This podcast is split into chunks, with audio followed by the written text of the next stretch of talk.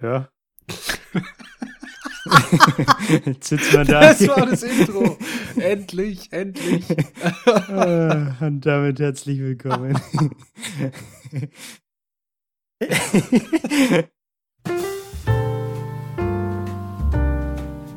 Herzlich willkommen zum Literatursenf mit Julian und Patrick. Holt euch was zu trinken, setzt euch hin, legt die Füße hoch. Ihr habt's euch verdient. Zieht euch aus, nicht so schüchtern, sperrt die Ohren auf, denn jetzt gibt's wieder mittelscharfe Literaturkritik.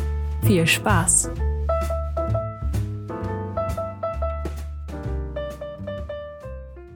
Hallo und damit herzlich willkommen in Folge 82 beim Literatursenf. Es ist der 12. Dezember und der Patrick grinst in die Kamera und sitzt mir virtuell gegenüber. Hallo Patrick, Ja, wie ist es in schön. Fulda? Wie es, in, wie es in Fulda ist, ah, es hat irgendwie die Tage mal geschneit, aber es liegt kein Schnee. Ich kann die Frage nur zurückgeben, aber erstmal ein herzliches Willkommen bei dieser Folge auch von mir. Ich glaube, willkommen habe ich noch nie gesagt. Aber ja, wir haben schon die Folge 82, das Jahr neigt sich dem Ende. Wir sind am dritten Advent angekommen. Und ja, liegt schon Schnee in Nürnberg, äh, Julian, oder ist bei dir auch? Äh, ja, mal so, mal so würde ich sagen. Ne? Also mein Auto ist noch weiß, die Windschutzscheibe, aber die Straßen sind schon wieder, ist eher wieder Matsch. Ja, das kenne ich auch. Also es, war, es ist auch die Wochen hier immer mal wieder ein bisschen Schnee, bisschen Matsch, bisschen nichts. Wechselhaft, wie man das so schön Ja. Wetterfachjargon sagt. Nasskalt. Nasskalt, ist auch geil. Ja, wir sind heute, wir haben schon erwähnt, in Folge 82 und wir reden heute über ein tolles, also ich finde es ein sehr tolles Buch und auch sehr geschichtlich sehr wichtiges Buch. Und wir haben zum zweiten Mal eine Autorendopplung, also das zweite Buch von einem Autor, den wir schon mal besprochen nee, haben. sogar zum dritten Mal. Zum dritten Mal, verdammt. Ja, Okay. der, der Herr von Schirach war doch auch schon zweimal. Ah ja, stimmt, den haben wir auch schon zweimal drin.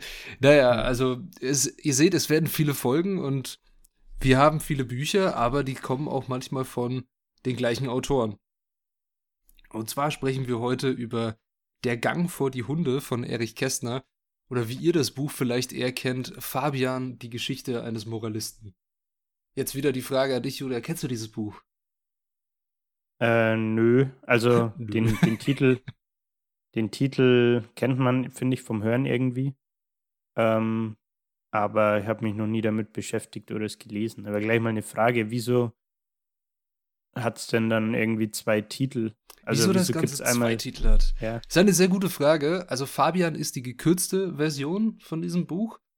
Die Mhm. Geschichte eines Moralisten, die ist auch ein bisschen zensierter und der Gang vor die Hunde ist das unverblümte Spektakel, das er sich eigentlich ausgedacht hat. Das war für die Okay. damalige Zeit aber so obszön und heftig, dass niemand das veröffentlichen wollte. Und er ge Okay. gezwungenermaßen dieses Buch kürzen musste, beziehungsweise ein paar Sachen rauslassen. Also, wenn es naiv ging, war es die ganze Zeit, ging es viel obszöner zu, mit viel mehr nackter Haut und äh, Sexszenen noch und nöcher. Das ist auch in, äh, der Gang vor die Hunde drin. In Fabian ist das Ganze eher so, okay, es wird dazu kommen, aber es wird nicht wirklich beschrieben. Mhm. Also nach dem Motto, Also es wird wir kommen, da, wir kommen da noch zu einer Szene. gelassen. Eine Szene würde ich gerne vorlesen, dass das Buch auch sehr gut beschreibt, wie so der, der, ja, mir fällt kein anderes, die Stimmung, ich wollte jetzt Vibe sagen, aber wir, wir wollen ja hier Ja. nicht zu viele englische Wörter verwenden. Die Das Stimmung mit Anglizismen um uns werfen, passt schon. Wenn wir deutsche Literatur besprechen, kommt das irgendwie komisch, weil wir die ganze Zeit Ja. mit Anglizismen hier rumwerfen. Aber ja, darum hat das Buch zwei verschiedene Titel. Es ist tatsächlich Mhm. ein typisches, also Fabian ist ein typisches ja, Lektürebuch, was man, ich weiß jetzt nicht, ob man das nur im Gymnasium lesen würde, wahrscheinlich auch in anderen Schulsystemen in unserem Land hier, aber es ist so ein typisches Lektürebuch. Es ist ein sehr Mhm. Wichtiges Buch, vor allem geschichtlich, weil es genau diesen Vorabend der Katastrophe beleuchtet. Und mit Katastrophe, Mhm. wenn ich dir sage, das Buch kam 1931 raus, welche Katastrophe könnte das sein? naja, obviously eine, die wir im Podcast schon das ein oder andere Mal behandelt haben. Richtig, es geht um die Machtergreifung der Nationalsozialisten beziehungsweise einer rechtspopulistischen Partei. Mhm.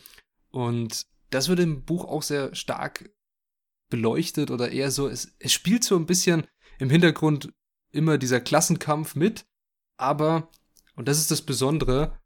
Fabian ist ein sehr neutraler Betrachter des Ganzen. Also er ist auch die Mhm. Hauptperson. Die Hauptperson nennt sich Jakob Fabian oder wie auch immer äh, Dr. Jakob Fabian. Er ist nämlich promovierter Germanist. Erstmal zwei Vornamen haben. ja, ja, ist äh, war natürlich auch cool, ne? Aber er ist prom promovierter Germanist und er ist, nein, wie viele das Klischee kennen, kein Taxifahrer, sondern er ist Werbetexter Mhm. und arbeitet bei einer Firma, die, ich glaube, sogar Zigaretten verkauft und muss sich da die ganze Zeit irgendwas aus den Fingern saugen, wie er diese Zigaretten an die Leute bringt. Ist natürlich auch selbst starker Raucher. Erinnert so ein bisschen, falls ihr die Serie kennt, an Mad Men. Ich weiß Hm, nicht, ob, ob, du, ob du die mal gesehen hast. Da geht's auch um so einen Werbetexter in den 60er, 70er Jahren in den USA, wo es gerade aufkam mit, ja, Rauchen ist ja eigentlich schädlich und es Mhm. gibt schon Krebs, das da vielleicht dadurch entstanden sein kann. Und da geht's so drum, ja, wie können wir den Leuten trotzdem noch weiter Zigaretten verkaufen und denen glaubhaft machen, Rauchen ist gar nicht so schädlich, wie es ist. und so ein bisschen ist Fabian auch unterwegs. Also er fragt sich auch die ganze Zeit, was mache ich hier eigentlich für so für, für Scheiße? Ich propa propagandiere Produkte, die ich eigentlich nicht gut finde, aber muss das irgendwie verkaufen. Mhm. So. Äh, vielleicht, bevor wir weiter auf die Story eingehen, mal noch eine Frage vorab. Wenn du sagst, we- we- weiß ich nicht mehr, hast du gesagt, die Story spielt 1931 oder kam das Buch daraus? Das Buch kam da raus, das Ganze spielt in den 20ern, also in den goldenen Ah, okay. 20ern, Mhm. die ja am Anfang für Deutschland, also nach dem Zerfall des Kaiserreichs und mit Gründung der Weimarer Republik und dann in die 20er rein waren die Anfänge der 20er ja sehr wilde Zeiten. Also es waren sehr, wilden 20er. Genau, es waren sehr wilde, wilde Zeiten, bis dann letztendlich die Weltwirtschaftskrise kam, 1929, die Deutschland sehr, sehr stark getroffen hat, wodurch dann, aber das ist eine ganz andere Geschichte, wodurch dann die Nationalsozialisten noch mehr Einfluss bekommen haben, weil sie so ein bisschen wie der Heiland aufgetreten sind, dass wir jetzt äh, das ganze Volk retten, Arbeit versprechen und da so ein Narrativ erzeugt haben mit der Schmach von Versailles und den Reparationszahlungen, dass das Land dadurch gebeutelt wird. Mhm. Mhm. Aber da, so weit sind wir noch gar nicht, sondern wir sind wirklich in den 20ern drin, in dem Berlin das Moloch der Moderne ist. Also es gibt von irgendwelchen äh, Männerbordellen, Frauenbordellen oder was weiß ich alles für Bordellen, gibt es alle möglichen Vergnügungsaktivitäten für vor allem Erwachsene. Das wird auch sehr detailliert im Buch beschrieben. Man Und- merkt schon, es geht irgendwie sehr, also vielleicht um kurz Kontext zu geben, ich habe mir auf YouTube in der Vorbereitung, du hast mir diesen Link äh, bereitgestellt äh, von diesem, Mhm, der mit dem den. Namen. Ja genau, ich, ich habe den Channel-Namen gerade leider nicht. Äh, aber der, der YouTuber, der macht, der beschäftigt sich mit so literarischen Werken und stellt die Story immer mit Playmobil-Figuren dar.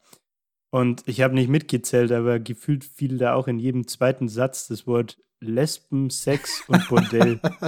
Da Ich hast, dachte da mir hast so- du dann wieder aufgehorcht, genau. ich dachte mir so, äh, äh, okay, nicht schlecht. Also das hätte ich jetzt im ersten Moment nicht mit dem Titel vom Buch verbunden.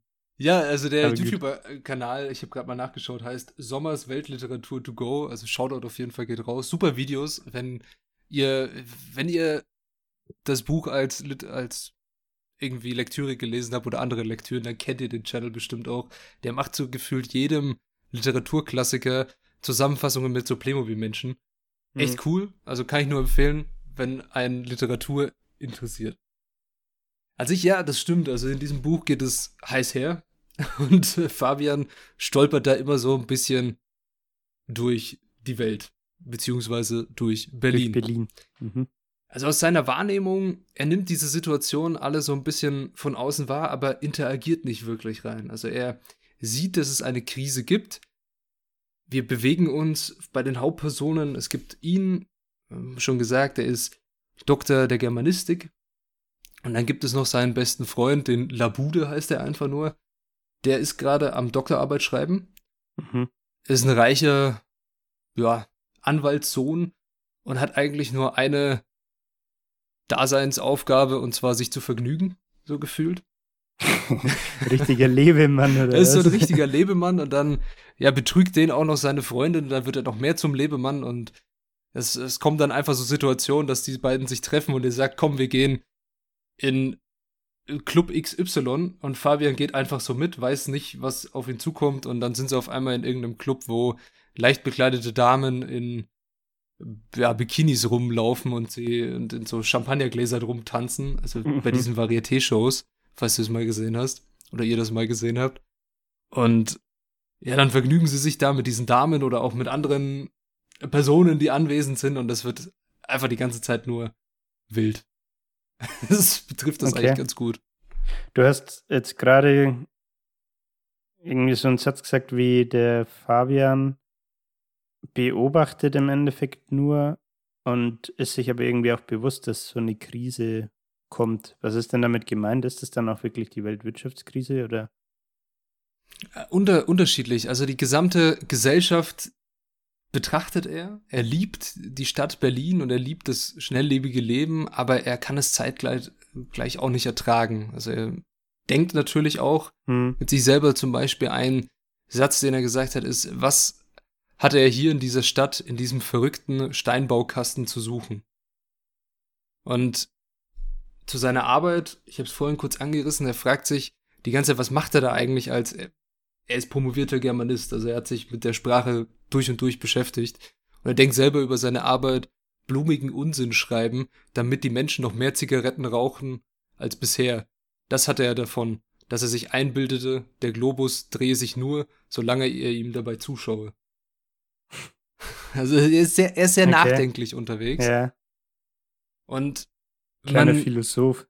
auf jeden Fall. Und man merkt auch in dem Buch sehr stark, wie Kästner schreibt, nämlich ungeheuer zynisch. Und das ist mega komisch. Also dieses Buch ist einfach Okay.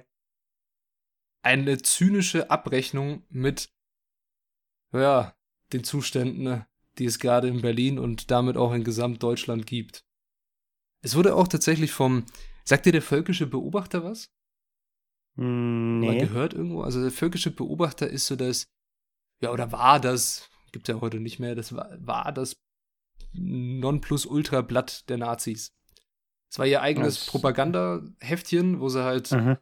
quasi, kannst dir vorstellen, wie eine Boulevardzeitung. Schön Ja. reißerische Überschriften. Wir wollen jetzt halt niemanden hier mit in Vergleich setzen. Ähm, die Bild vielleicht. Aber nein, die Bild ist natürlich kein rechtspopulistisches Blatt, auf keinen Fall. Aber die Bild macht auch sehr reißerische Überschriften und versucht seine Leser Hm. allein schon mit dem Titel zu ködern.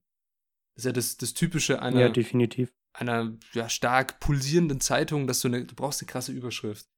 Und der völkische Beobachter hat zum Beispiel das Buch Der Gang vor die Hunde oder Fabian in dem Hinsicht kritisiert als ein Schmuddelwerk und einfach den letzten Dreck und alles. Mhm. Und allein, dass sie darauf geantwortet haben, zeigt schon, wie stark das die beeinflusst hat. Ja. Ja, also ich glaube, ich weiß, was du sagen willst. Das ist bei dem, äh, es jetzt mal Boulevardblatt einfach, ähm, den Drang erzeugt hat, hey, wir können das nicht einfach so stehen lassen, sondern wir müssen das jetzt irgendwie kleinreden oder so, ne? Mhm. Ja, an Ja. sich, was kann man zu dem Buch noch so allgemein sagen, bevor ich noch ein bisschen detaillierter auf die Story eingehe? Es ist typisch, wie Kästner schreibt, sehr sachlich. Du hast Mhm. sehr, sehr sachlichen Stil, fast schon journalistisch. Du hast immer vor den Kapiteln, das ist sehr interessant, ist auch bei Das fliegende Klassenzimmer so, falls euch die Folge interessiert oder das Buch, haben wir in Folge 34 besprochen. Schaut mal vorbei. Ganz anderes Thema. Ein Kinderbuch von Erich Kästner. Wunderschön zu lesen und ja, dafür gibt es auch eine, äh, natürlich eine durch und durch eine Empfehlung. Aber was typisch für Kästner ist, er hat vor den, vor den Kapiteln immer eine kleine Kurzzusammenfassung, in der einfach steht, um was es da drin geht. Zum Beispiel, zweites Kapitel, es gibt sehr aufdringliche Damen, ein Rechtsanwalt hat nichts dagegen, Betteln verdirbt den Charakter. So, das ist, ist erstmal sehr, Okay. sehr, sehr kryptisch. Aber es fasst genau zusammen, um was es dann geht. Wenn du das Kapitel gelesen hast, denkst du dir, ja, das passt. Mhm. Genauso das allerletzte Kapitel, das ich auch noch später genauer mal besprechen möchte oder auch vorlesen will, ist Herr Knorr hat Hühneraugen, die Tagespost sucht tüchtige Leute und lernt schwimmen. ja, okay. Also du weißt immer bei jedem Kapitel, was eigentlich auf dich zukommt.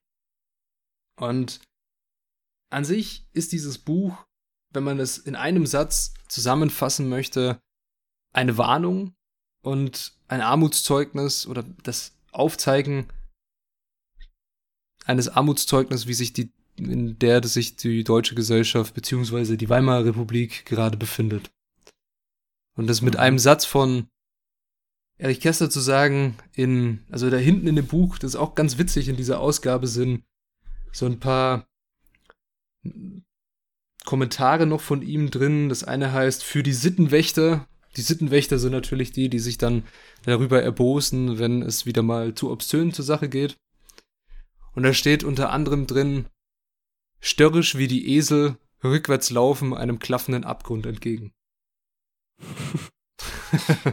okay. Das beschreibt ziemlich das, was er mit diesem Buch ausdrücken möchte. Mhm. Ich bin mal gespannt. Du hast ja gemeint, du hast noch eine Lesestelle. Auf jeden ne? Fall eine, ähm, mindestens. Weil, weil du meintest, dass er recht zynisch schreibt. Mhm. Äh, Komm, wir, wir machen einfach eine, dann, dann weißt du, wie ungefähr, oder wisst ihr auch, wie dieses Buch, mhm. was da auf euch zukommt. Und ich steige einfach mal ein, ja, zweites Kapitel, wir haben gerade schon gesagt, um was es geht. Eine, es gibt sehr aufdringliche Damen und ein Rechtsanwalt hat nichts dagegen. So. Im Fahrstuhl war ein Wandspiegel. Fabian zog das Taschentuch und rieb die roten Flecken aus dem Gesicht. Die Krawatte saß schief, die Schläfe brannte, und die blasse Blondine sah auf ihn herunter. Wissen Sie, was eine Megäre ist? fragte, fragte er. Sie legte den Arm um ihn. Ich weiß es, aber ich bin hübscher. Am Türstillstand Moll. Das Dienstmädchen öffnete. Bringen Sie uns Tee. Der Tee steht in Ihrem Zimmer. Gut, gehen Sie schlafen. Das Mädchen verschwand im Korridor. Fabian folgte der Dame. Sie führte ihn geradewegs ins Schlafzimmer, schenkte Tee ein, stellte Cognac und Zigaretten zurecht und sagte mit einer umfassenden Geste: Bediene dich. Mein Gott, ein Tempo haben Sie am Leibe. Wo? fragte sie. Er überhörte das. Sie heißen Moll? Irene Moll sogar, damit Leute mit Gymnasialbildung etwas zu lachen haben. Setz dich. Ich komme gleich wieder. Er hielt sie zurück und gab ihr einen Kuss. Na, es wird ja langsam, meinte sie und entfernte sich. Er trank einen Schluck Tee und ein Glas Cognac. Dann musterte er das Zimmer. Das Bett war niedrig und breit. Die Lampe gab indirektes Licht. Die Wände waren mit Spiegelglas bespannt. Er trank noch einen Cognac und trat ans Fenster. Vergittert war es nicht. Was hatte die Frau mit ihm vor? Fabian war 32 Jahre alt und hatte sich nachts fleißig umgetan auch dieser Abend begann ihn zu reizen. Er trank den dritten Cognac und rieb sich die Hände. Er betrieb die gemischten Gefühle seit langem aus Liebhaberei. Wer sie untersuchen wollte, musste sie haben. Nur während man sie besaß, konnte man sie beobachten. Man war ein Chirurg, der die eigene Seele aufschnitt. So, nun wird der kleine Junge geschlachtet, sagte die Blondine. Sie trug jetzt einen Schlafanzug aus schwarzen Spitzen. Er trat einen Schritt, Schritt zurück, sie aber rief Hurra und sprang ihm derart an den Hals, dass er die Balance verlor, kippte und samt der Dame auf dem Boden zu sitzen kam. Ist sie nicht schrecklich? fragte da eine fremde Stimme. Fabian blickte verwundert hoch. Im Türrahmen stand mit einem Pyjama bekleidet ein dürrer, großnasiger Mensch und gähnte. Was wollen Sie denn hier? fragte Fabian. Entschuldigen Sie, mein Herr, aber ich konnte nicht wissen, dass sie mit meiner Frau bereits durchs Zimmer kriechen. Mit ihrer Frau?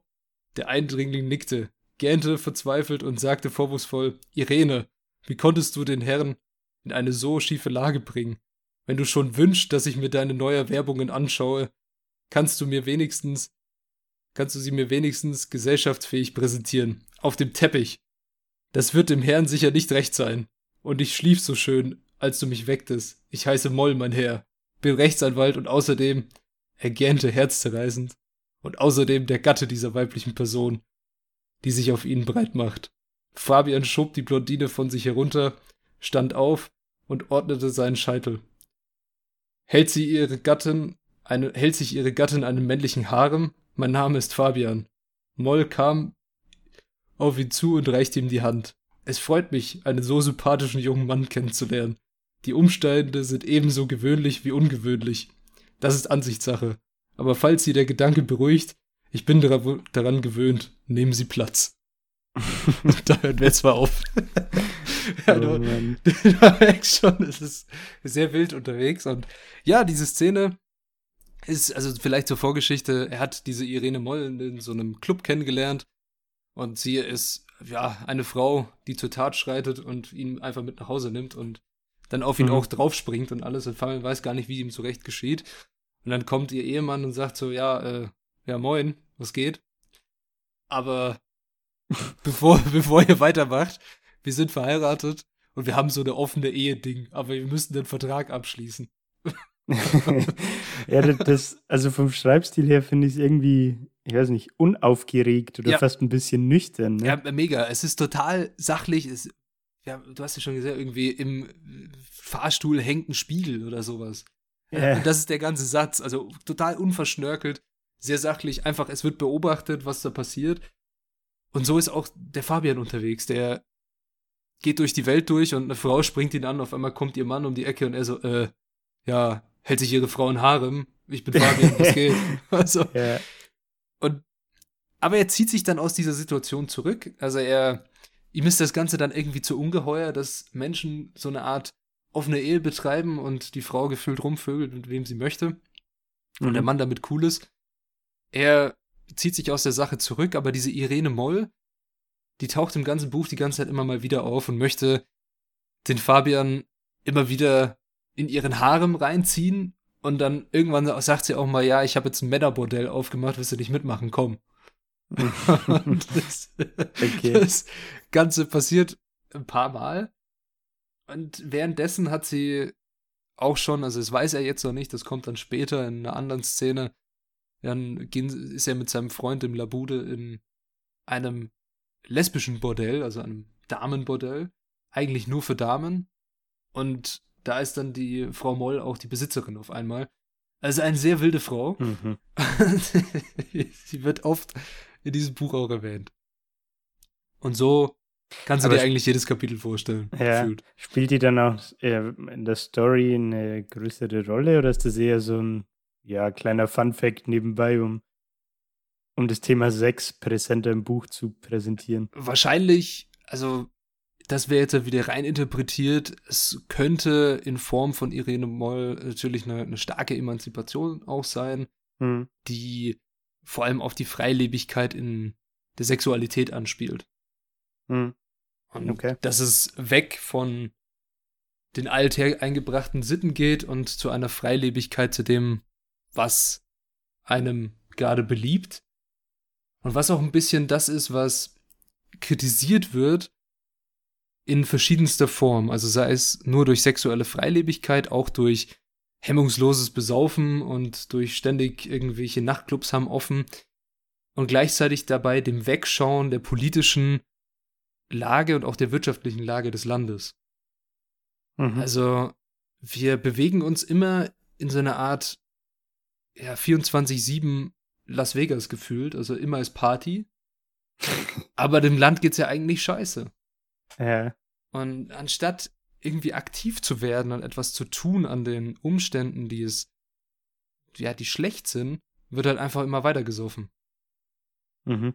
Also es wird weggeguckt, es wird sich das gesucht, was einen gerade irgendwie so ein bisschen, ja, Freude bringt. Also, also ist das so ein bisschen, hört sich für mich jetzt zumindest so an, als wäre das auch einfach Gesellschaftskritik dann ja, voll. An, an der Zeit. Okay.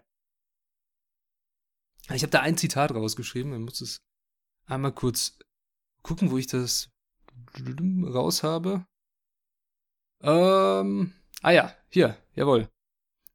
Er trieb manche, es trieb manche, sich dem Sturm und der Stille dagegen zu stellen.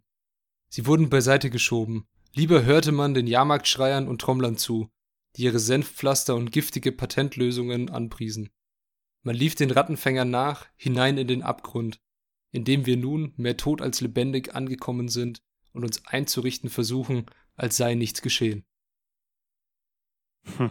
Also es ist durch und durch Gesellschaftskritik, dieses hm. Buch. Und in verschiedenster Form gibt es die Kritik auch an den, also die Leute, die gebildet sind in der Form von Fabian und seinem Freund Labude, die sind damit beschäftigt, irgendwie keinen Bock darauf zu haben, an dem ganzen Ding. Also Fabian fragt sich auch so, ja, äh, ich kann vieles und will nichts. Wozu soll ich vorwärts kommen? Wofür und wogegen? Nehmen wir wirklich einmal an, ich sei der Träger einer Funktion. Wo ist das System, in dem ich funktionieren kann? Es ist nicht da und nichts hat Sinn. So eine Verdrossenheit einfach. Get way too deep, way too quick. das ist so die, das hört sich an wie die äh, wirklich hundertprozentige Winterdepression, die er hier hat. Halt. Ja, keine Ahnung, was abgeht. Voll. Aber so fühlt es sich für ihn auch an, dass er mhm.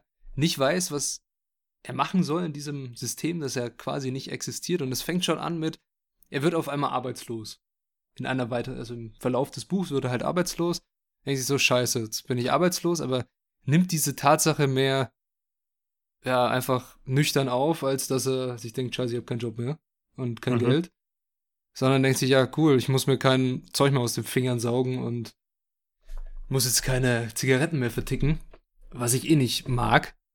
Mhm. Und dann fängt es an mit, er will sich arbeitslos melden. So. und das, ich weiß nicht, kennst du die Folge von ähm, Asterix und Obelix mit dem Passierschein 36?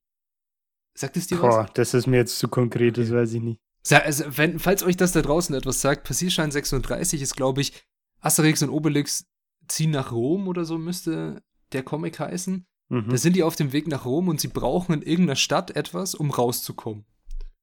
Und dafür gehen sie in eine Art Amt. Und dieses Amt ist so die Darstellung von wahrscheinlich sogar deutscher Bürokratie vielleicht. Mhm.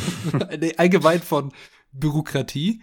Sie kommen da rein und sagen, okay, wir brauchen das Dokument XY, wir wollen aus der Stadt raus.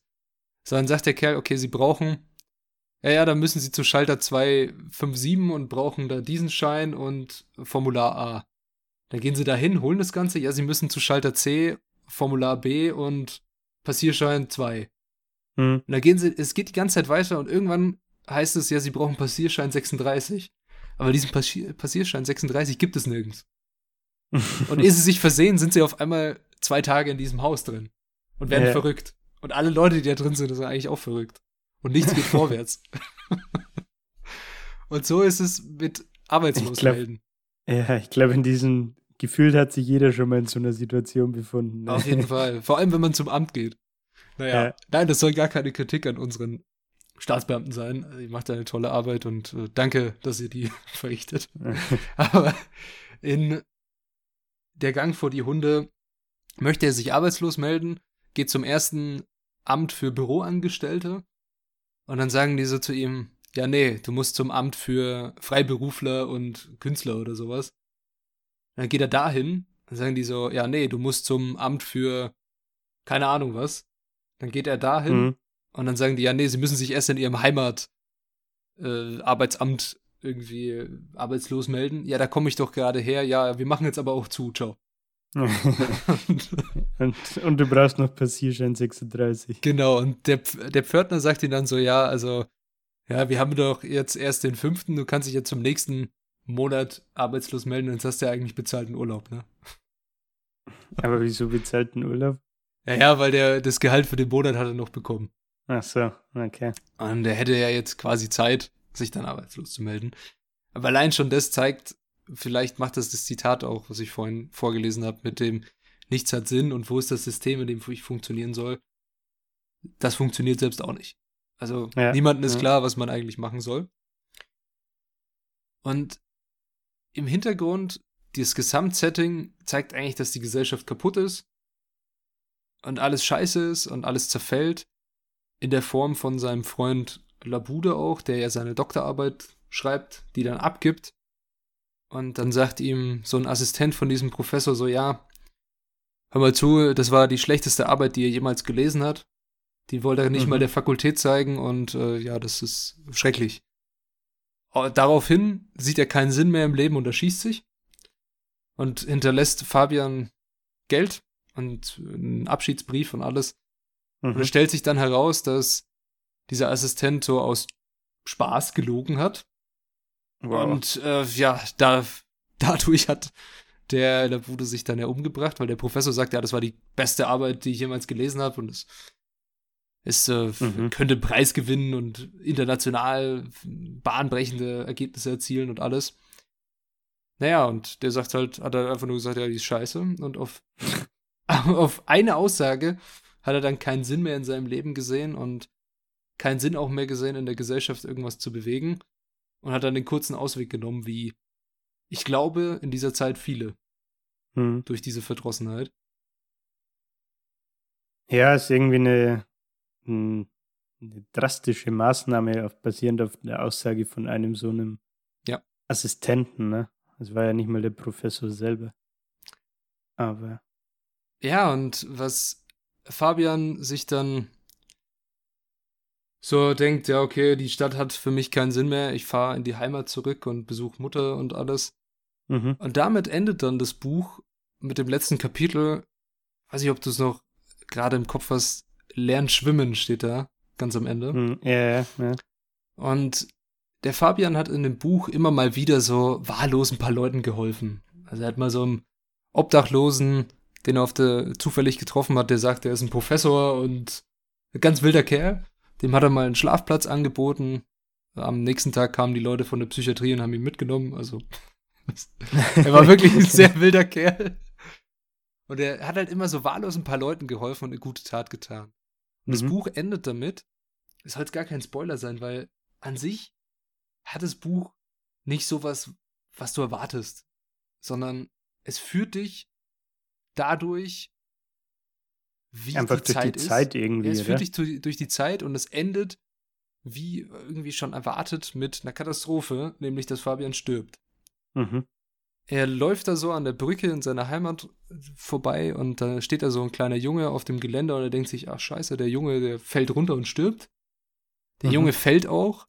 Fabian, völlig von Gedanken verlassen, springt hinterher, um diesen Jungen zu retten. Beide landen im Fluss. Der Junge schwimmt ans Ufer. Der Fabian ertrinkt, weil er nicht schwimmen kann. F in the Chat. ja, F in the Chat auf jeden Fall. Und das ist auch so ein Zeichen, so, er will etwas bewegen, aber ihm sind die Konsequenzen nicht bewusst. Ja, ja. Ja, ja. es endet mit einer schlagartigen Selbstaufopferung. Und es ist ein Buch, das immer wieder Spaß macht zu lesen. Das heißt auch nur ein einzelnes Kapitel. Weil es einfach keine, es ist nicht wirklich eine zusammenhängende Geschichte. Natürlich hast du einen Charakterwandel von dem noch ja, moderaten, zufriedenen, arbeitenden Menschen, der zwar mit sich selbst hadert, hin mhm. zum, naja, eh, alles, alles ist eh scheiße, jetzt habe ich zwar Geld, aber keine Freunde mehr und die Welt geht vor die Hunde. Und ich springe jetzt einfach mal im Fluss, obwohl ich nicht schwimmen kann, weil ich nicht mehr, nicht mal mehr darüber nachdenke. Mhm. Ja. Ja. Also irgendwie finde ich, von dem, was du jetzt so erzählt hast, das Gesamtpaket passt halt gut zusammen. Ne? Auf jeden Fall.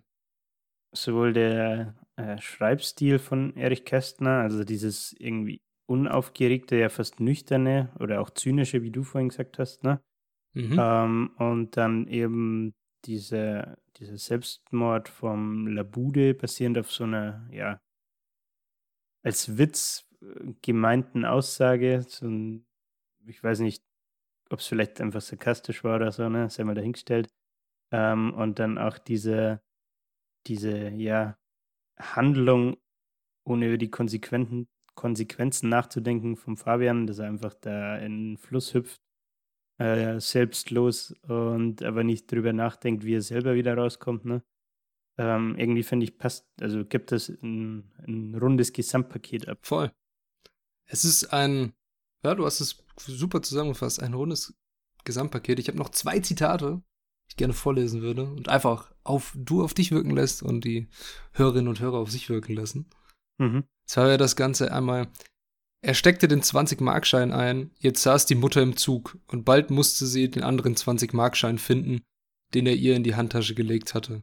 Mathematisch gesehen war das Ergebnis gleich null, denn nun besaßen beide dieselbe Summe wie vorher. Aber gute Taten lassen sich nicht stornieren. Die moralische Gleichung verläuft anders als die arithmetische. Okay. Ja. Und das, um das Ganze nochmal so abzurunden, wir werden nicht daran zugrunde gehen, dass einige Zeitgenossen besonders niederträchtig sind. Und nicht daran, dass einige von diesen und jenen mit einigen von denen identisch sind, die den Globus verwalten. Wir gehen an derselben, an der seelischen Bequemlichkeit aller Beteiligten zugrunde. Wir wollen, dass es sich ändert, aber wir wollen nicht, dass wir uns ändern. Wozu sind die anderen da? Denkt jeder und wiegt sich im Schaukelstuhl. Hm. Und das kannst du auch auf die heutige Zeit perfekt anwenden. Ja. Und zwar, es gibt viele Beispiele, wo man das anwenden kann. Also ich glaube, also an alle Konflikte, beziehungsweise an alles, was so im Argen ist auf der Welt, aber vor allem auf das Thema Klimawandel. Mhm. Wir wollen, dass es sich was ändert, weil ich, ich, ich weiß nicht, wie oft das irgendwelche Leute, die auch Macht dazu haben, etwas zu ändern, gesagt haben, ja, ja, so wie früher geht's nicht mehr, so wie jetzt geht's nicht mehr, wir müssen uns ändern, aber es passiert halt nichts. Es hat keiner Bock, bei sich selbst was zu ändern. Genau, es hat keiner Lust, bei sich selbst angefangen, weil es sind immer die anderen. Es müssen immer die anderen zuerst machen. Wieso wir? Wieso muss ich als Mhm. erster einen Einschnitt machen? Und da sind, glaube ich, die Deutschen auch ein bisschen Weltmeister in dieser, wieso müssen wir da hier Vorreiter sein? es, es, es ist halt irgendwie, einer muss es tun und es wird irgendwann auch mal wehtun und es wird wehtun. Definitiv.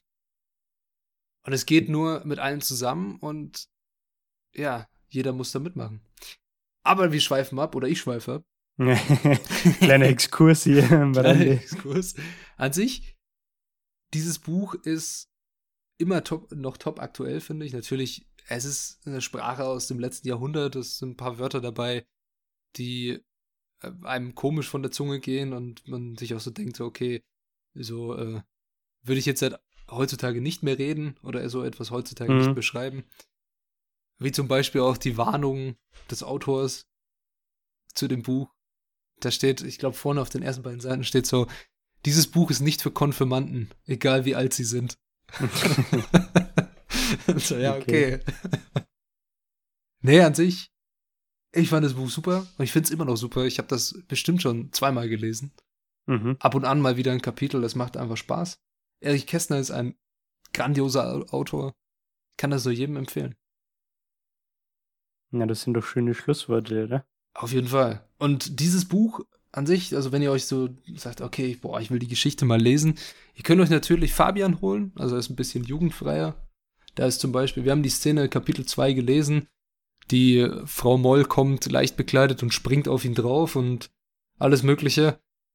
In Fabian ist das Ganze so gekürzt, dass sie geht aus dem Zimmer und dann kommt ihr Mann. So, also du weißt Mhm. eigentlich, was danach passieren wird, aber ihr Mann kommt währenddessen.